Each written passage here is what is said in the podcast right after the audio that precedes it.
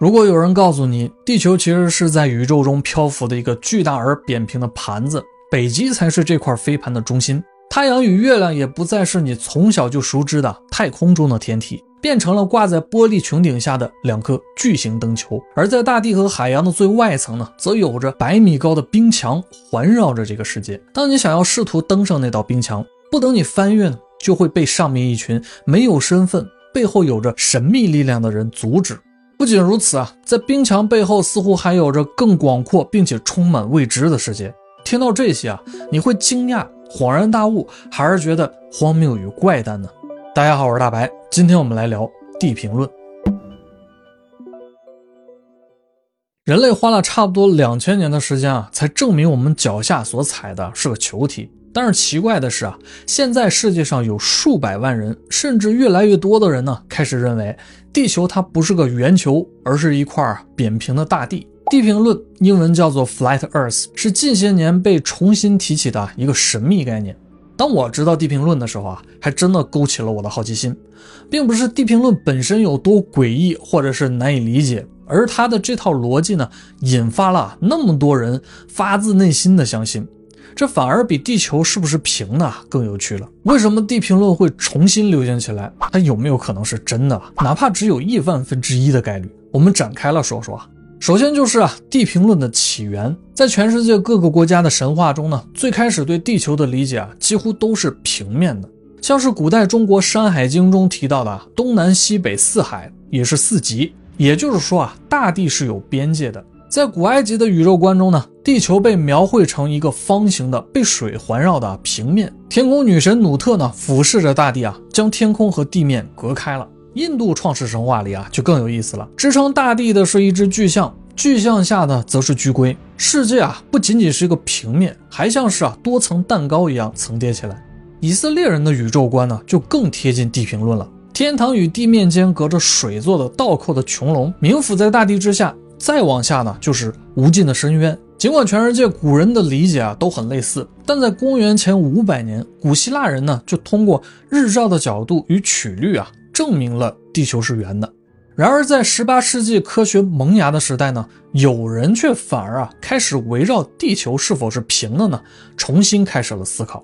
一八三八年的时候呢，一个英国发明家塞缪尔·罗伯瑟姆呢就坚信啊地球是平的，而且他不仅仅是想停留在猜想的阶段，而是在当时开始进行啊证明地平论的实验。最开始为了证明地球是平坦的呢，最直观的就是啊测量地球是否有曲率。罗伯瑟姆在剑桥郡的老贝德福德河呢进行了第一次实验。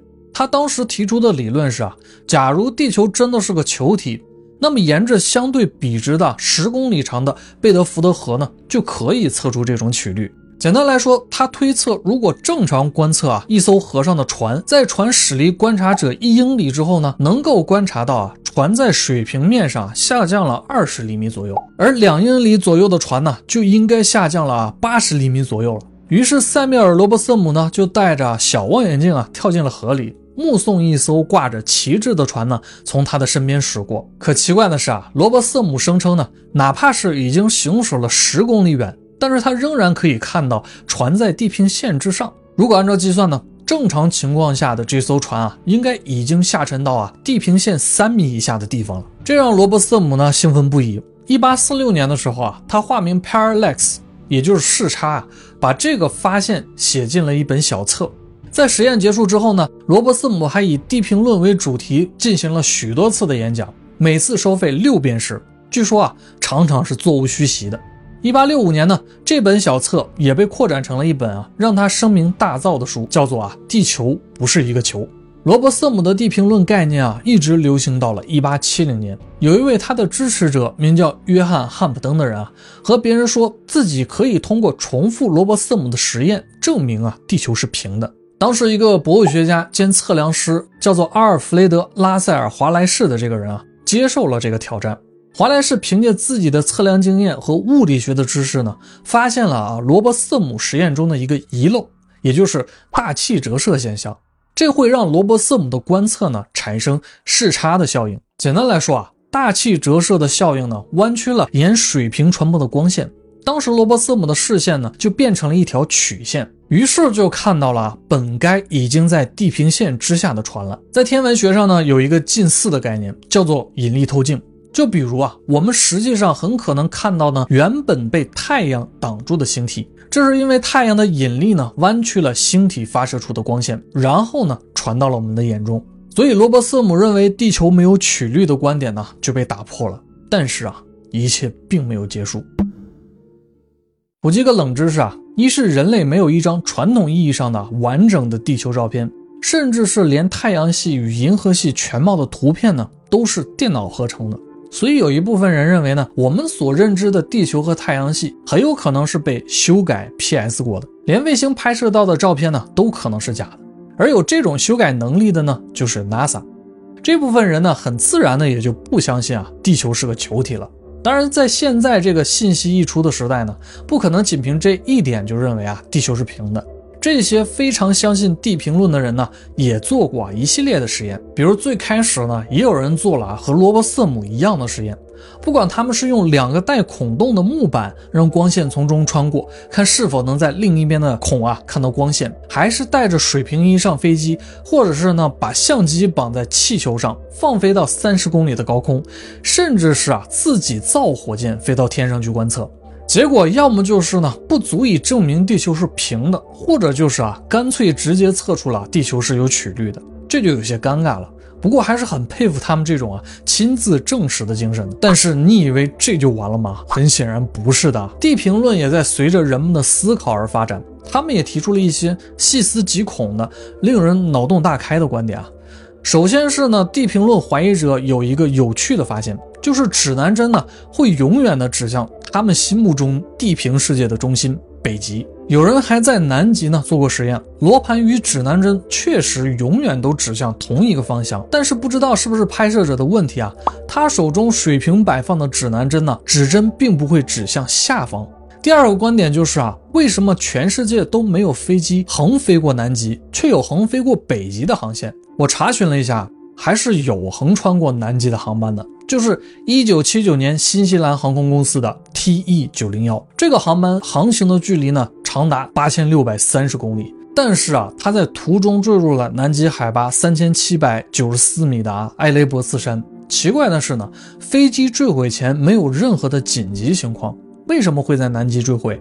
这个呢始终都没有定论。后来调查的比较接近的一个解答是啊。当时的飞行员呢，不知道自己啊在往哪个方向飞，又计算错了高度，最终呢没和山峰拉开距离。当然啊，这和地磁与南极恶劣的气候呢可能都有关系。不过地平论者啊不这么认为，他们觉得呢很可能是因为啊飞机到达了大地的边缘，撞上了冰墙外的天照，而且巧合的是啊埃雷博斯山就在南极大陆的边缘位置。如果按照地平论的说法，南极是一条非常厚的冰墙，那么展开南极大陆这个位置啊，还真的是在边上。最绝的是第三个南极条约的签署。一九五九年十二月一日签署的南极条约呢，其中一项规定就是南极洲地区永久的非军事化。这意味着在南极洲的地区呢，除了用于和平目的的科学研究外，不得进行任何的军事活动。但巧合的是啊，一九四六年到一九四七年的时候，美国出动了四千七百人和十三艘包括潜艇、航母等舰船啊，进行了所谓的跳高行动。据说在这次行动中呢，还遇到了很多匪夷所思的事件，包括找到了啊所谓的传说中地心世界的入口，而且整个跳高行动呢，最终以失败告终。外界没有人知道啊，美国人究竟在南极遭遇了什么。再联想到南极条约呢，这一点啊就非常的耐人寻味了。而且地平论者呢给了我一个刷新认知的观点啊，他们认为呢人类根本没有挖穿过地球，怎么能证明啊地球真的是个球体呢？人类目前在地球上打的最深的洞啊是俄罗斯境内的卡拉科姆深井，在一九七零年代开始。一九九零年左右停工，深度达到了啊一万两千二百六十二米，也就是啊十二公里左右。科学推测出啊地球的直径大约有呢一万两千多公里，也就是说呢这也才打通了千分之一的距离。所以其实还真的是很难用最直接的手段去证明啊地球它是个球。最最最让我感觉到魔幻的是啊地平论的终极进化。扩展了冰墙的这个概念。这个观点认为呢，我们所处的世界是众多冰墙环绕下的世界之一，或者说啊，是一个中心的区域。在冰墙之外呢，还有着更大的未知的广阔陆地和海洋。而且还有人说啊，地球未必是平的。但是啊，我们这个世界所在的区域呢，可能只是一个巨大球体的一个小冰洞里面的一个平面的区域，而且每个小冰洞里呢，都有一个太阳和一个月亮。他们还附上了一幅图啊，说你看，地球真的是个球啊，但我们还是生活在一个平面上。这个观点的漏洞啊，先放在一边。单说想法呢，确实让人感觉到啊，很巧妙，融合了地平论和地球论。不过更让我觉得震撼的是啊。究竟是什么样的契机促成了这些思考？真的是所谓的反制吗？我想了很久啊，终于有了一点点的答案。首先就是啊，地平论出现的高潮都在人类科技爆发的重要时期。暂且不提那些古老的思考，单说在十七世纪科学革命逐渐转变后的十八世纪，人们开始对地球甚至是自己的存在呢产生了新的思考。因为别忘了啊，在之前，人类还经历了漫长的日心说和地心说，而近几年的科学呢，也在逐步刷新着人类的认知。从经典力学到更加神奇的量子力学，人工智能呢，也在隐隐的有突破迹象。很多的旧知识呢，已经不足以去解释这个世界了。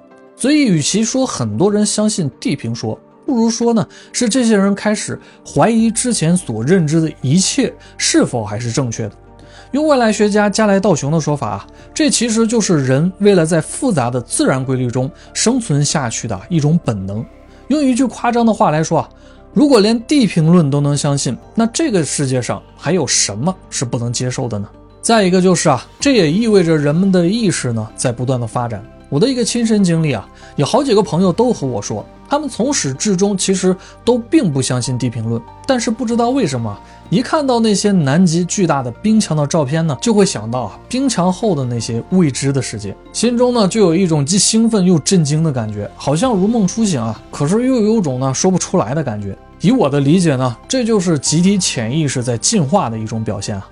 冰墙未尝不是一种象征，象征着人类在这个时间节点的各个层面，可能都即将面对一个崭新而未知的新世界。